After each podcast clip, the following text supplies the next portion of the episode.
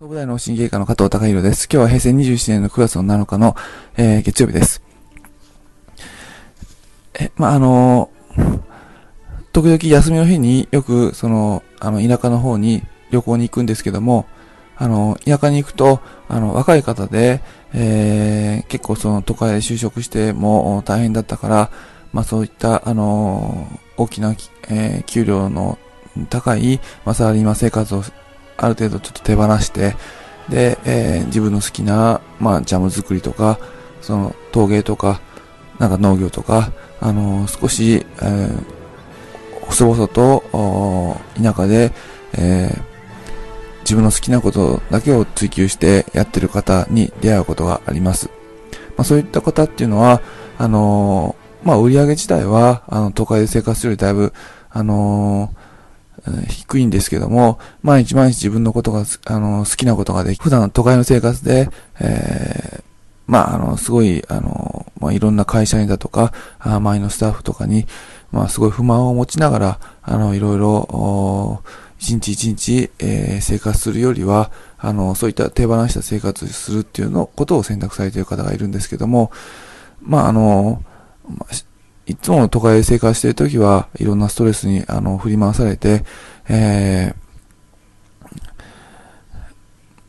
ー、うん、まあ気分がすごい重い状態で毎日毎日生活してる。うん、だけども、何かを、こう、うん、自分が、あの、やはりこだわってたことを少し何か手放すことによって、えー、まあそういった田舎での生活を、あの、手に入れることができて、そうすると、毎日、ふ、普段の生活が、あのす、べて、あの、一挙手、一等足、自分の選択で自分の好きなことをできて、とても気持ちが楽な状態で一日一日生活ができる。本当に気持ちが楽で生活できるっていうのは非常に、あの、いいことだなと思いました。やはり何かその目標があってとか理念があって、えー、あの、その、まあ、一時的に我慢しているとか、あの、大変な思いしているっていうことは、あの、しょうがない部分はあるんですけども、もしかしたら、あの、そういった、あの、自分の、ご自身の目標だとか、あの、大切にしているものっていうのは、ちょっと手放してみたら、あの、どういうことだろう。怖いけども、手放してみたらどうだろうっていうことを少し頭の中でシミュレーションしてみると、あの、まあ、少し気分が楽な状態で、あの、生きるっていう選択肢ももしかしたらあるのかもしれません。まあ、一日一日何も考えずに、あのそんな気分がすごい重い状態で、え